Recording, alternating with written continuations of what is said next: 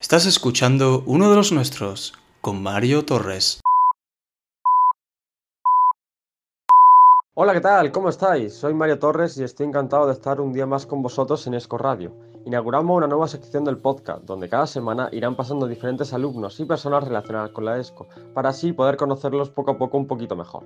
Cabe recordar que los alumnos de primero, segundo y tercero de comunicación están haciendo la renovación de imagen de la revista de Cuatro Círculos. Sin más demora, ¡empezamos! Hola, ¿qué tal? Bienvenidos un día más a, a uno de los nuestros. Tengo que comentaros que hoy es el último programa que tenemos de la primera temporada, pero hoy contamos con Ike Seijas. Buenos días. Buenos días, muchísimas gracias por invitarme y encima de ser el privilegio de- del último invitado. Bueno, te quería preguntar, la típica pregunta sería quién eres, que nos contase cómo eres, pero quiero que te definas en tres palabras. En tres palabras, joder, es un poco complicado. Yo pues me definiría como un chico tranquilo, mm, muy amigo de mis amigos y con muy buen, don, muy buen don de gente, la verdad. Ya que tienes don de gente, ¿te gustaría eh, intuir que estás estudiando en la rama de ciencias de la comunicación? Sí, estoy estudiando ciencias de la comunicación. El que me introdujo en este mundo fue mi abuelo, que fue un periodista aquí bastante reconocido en Granada y fue el que desde el primer momento pues ya me enseñó todo el tema de escribir, de cómo leer, actos sociales y todo ese tipo de cosas. Entonces eh, fue su culpa, por así decirlo, el que yo esté aquí hoy. Bueno, estás aquí en la ESCO, pero ¿cómo, no, cómo la encontraste? Pues yo la encontré, si te soy sincero, porque conocía a Miguel Ángel. Miguel Ángel, pues como, bueno, montó la ESCO y todo eso, incluso mi abuelo dio clases aquí, entonces como siempre ha pertenecido a mi vida Miguel Ángel de una forma u otra, pues él fue el primero que me dio la oportunidad de estar aquí. Estaba la opción de Málaga, pero yo no quería irme de Granada, aquí tengo mi gente, mi sitio, y la verdad es que no me arrepiento de nada de estar aquí. Dentro del mundo eh, del periodismo hay diferentes tipos. ¿Cuál te gustaría desarrollarte en un futuro? Pues mira, a mí me gustaría desarrollar el trabajo que estás haciendo tú ahora mismo de entrevista. Me gustaría, me encantaría tanto en el formato de televisión o en el de radio. Mm, Me gusta más la radio por, no sé, me siento más seguro, más tranquilo que el tema de la televisión. No me va tanto la vida pública y me gustaría más dedicarme a esto, una sección de entrevistas y mi huequecillo en el mundo y ya está. Pero la radio sobre todo. Pues desde aquí para la próxima temporada te sientas. Te quería preguntar porque tú eres de la generación que pasó la pandemia con todo esto del COVID. ¿Cómo lo viviste? Pues mira, como sé que ha pasado por aquí varios compañeros míos, mm, es decir que todos han dicho que vivieron con cuatro amigos. Yo soy uno de esos cuatro amigos que vivimos juntos. Fue, fue, fue chocante para todos esa etapa porque no sabíamos cómo íbamos a hacer el tema de las clases. eh, la ESCO se tenía que organizar y claro, tardaron un poco. Entonces fue los primeros, el primeros días con mucha incertidumbre, no sabíamos qué hacer, hasta que luego volvieron las prácticas y todo eso. Pero la verdad es que yo del confinamiento fue una putada, pero yo guardo muy buen recuerdo de todo ese mes con mis amigos y todo ese tipo de cosas. Es decir, que respetábamos los maertes, que mucha gente no lo hacía y lleva mucho tiempo sin acordarse de ellos, pero nosotros los respetábamos. Pero bueno, fue se organizaron bien y la ESCO nos, nos dio facilidades, se puso bien con las prácticas y todo fue muy tranquilo para que no nos agobiásemos ya con todo lo que estábamos viviendo. Tengo curiosidad por quién será ese cuarto, ese cuarto personaje. Ya que han mencionado, eh, hemos estado hablando de, de cómo viviste el curso en primero. Eh, ¿Cuál fue la asignatura que más te gustó? Pues radio, sin duda. Radio y fotografía para mí fueron la- las mejores asignaturas. Fue todo, la radio descubrí un mundo que me apasionaba y fotografía, pues el profesor Palen me inculcó mucho cómo era la fotografía y todo eso, a mí me llegó y la verdad es que valoré esas dos asignaturas esos dos profesores muchísimo. No quiero decir que no valore a otro tipo de profesores, pero ellos dos me marcaron bastante en primero. Dicho que te apasionaba la asignatura de radio y de fotografía. Me ha dicho un pajarillo por ahí que también te apasiona el mundo de las zapatillas.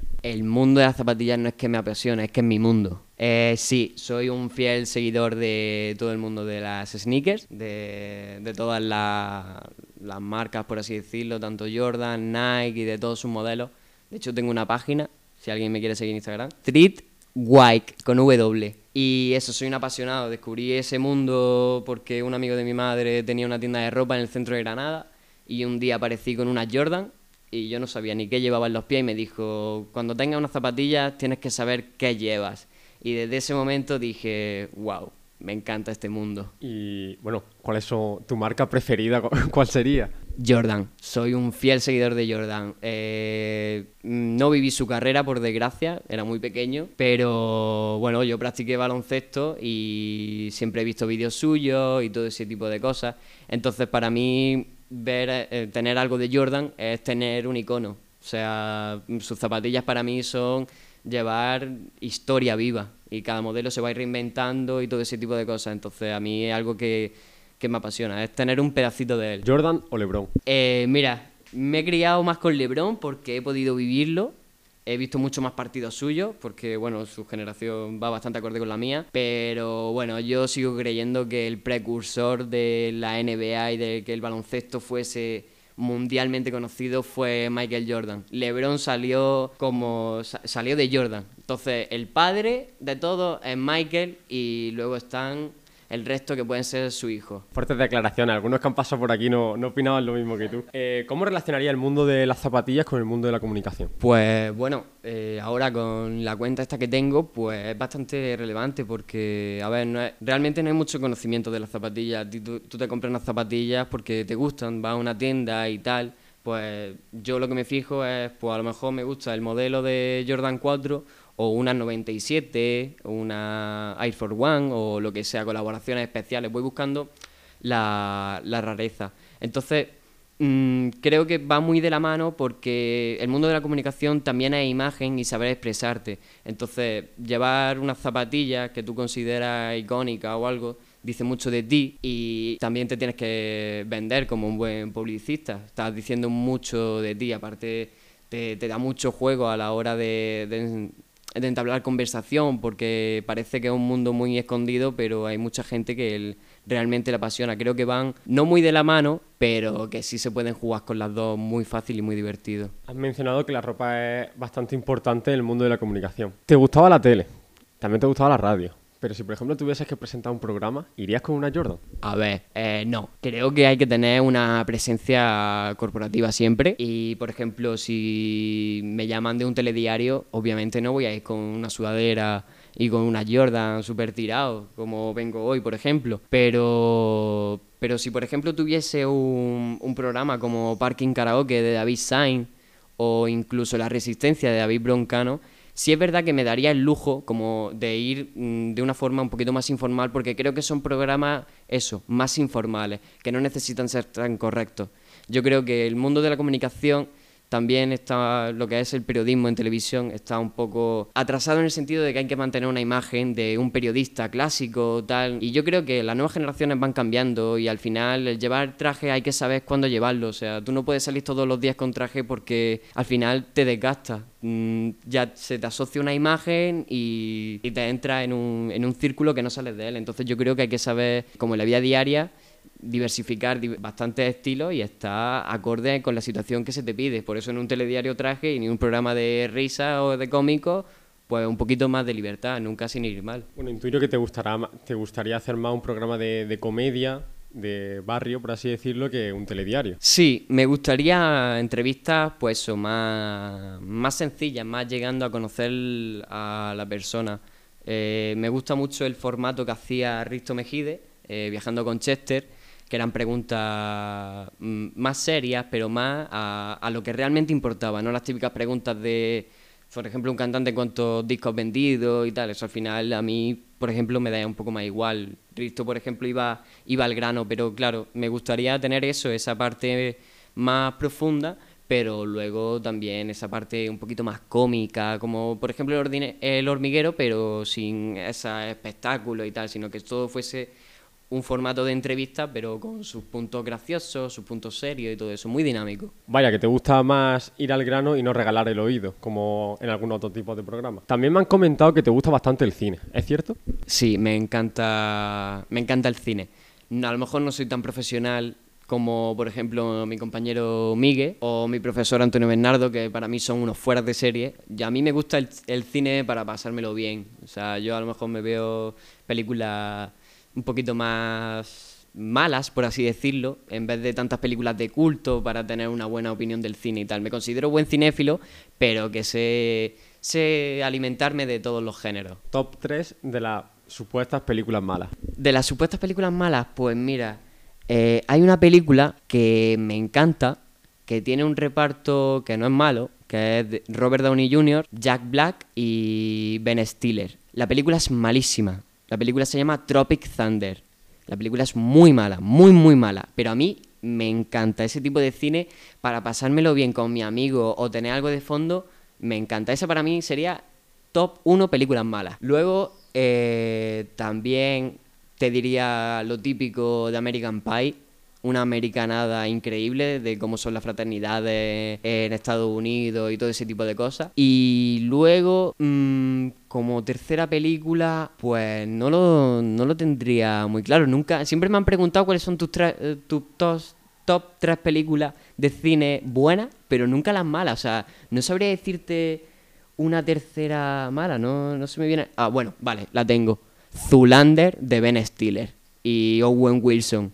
La mirada Magnum, a mí, me- yo intenté practicar la, mari- la mirada Magnum, lo digo aquí, pero esos para mí son los tres, las tres peores películas que yo he visto, pero que a la vez me encantan. Buen reparto hay, de verdad. Tu compañero Miguel eh, me dijo que te preguntase una cosa. Perdón por lo que voy a decir ahora, pero ¿quiénes son tus putos padres? Mis putos padres, mi puto padre primero es Vin Diesel. Eh, me encanta. O sea, sus películas, Fast and Furious, bueno, sus películas, solo Fast and Furious es lo que vale la pena, por desgracia. Eh, Fast and Furious me, para mí transmite un mensaje que la gente no ve y por eso significa una película de culto para mí. Luego, mi otro padre, también que es un actor que, bueno, tiene sus más y sus menos, es Sylvester Stallone, que, bueno, se defiende. Para mí la saga de Rocky fue espectacular. Me quise meterme en boxeo y todo. Al final no salió nada de eso. ¿Y qué otro padre tendría? Pues... No sé, es que tendría que pensar porque yo esa frase, la de este es mi puto padre, es cuando alguien me siento súper representado con él, o por el cine que hace, o lo que sea. Pero sí, te diría que, que Vin Diesel, Stallone y, no sé, alguno de la vieja escuela. Lo que es el reparto, por ejemplo, de los mercenarios, para mí eso, todo eso de, verdaderamente son mis puñeteros padres. Te lo digo ya aquí. O sea, de verdad. Todos, todos, todos. O sea, yo me he criado con esas películas porque mis padres, eh, pues bueno, siempre tenían esas películas a mano, han crecido con ellas, con esas películas. Y entonces, a mí, pues, películas tan malas de Jean-Claude Van Damme como Soldado Universal y todo eso, que se ven los efectos especiales fatal, que no saben ni dar patadas y tal. Yo me he criado con esas películas y a mí me encantan. O sea, a mí me traen un buen rollo, de verdad. Yo prefiero. voy a quedar fatal, prefiero ver ese tipo de películas para pasármelo bien y estar tranquilo con mis colegas que ver. Por ejemplo, que he escuchado por ahí la entrevista de mi amigo David, que ve Interestelar. Yo prefiero ver ese tipo de, de películas más que nada porque a mí me transmite un mensaje que al resto de gente no, no le llega. Pues desde aquí en la próxima temporada, David, Miguel, Antonio Bernardo, tú, veniros todos y hablamos de cine. Creo que a mí me pueden pegar por mi opinión, todo y cada uno de ellos, sobre todo Antonio Bernardo, además que es profesor y no, no me saldría a cuenta que tenga mal, mal pensamiento de que tengo un fatídico gusto de cine.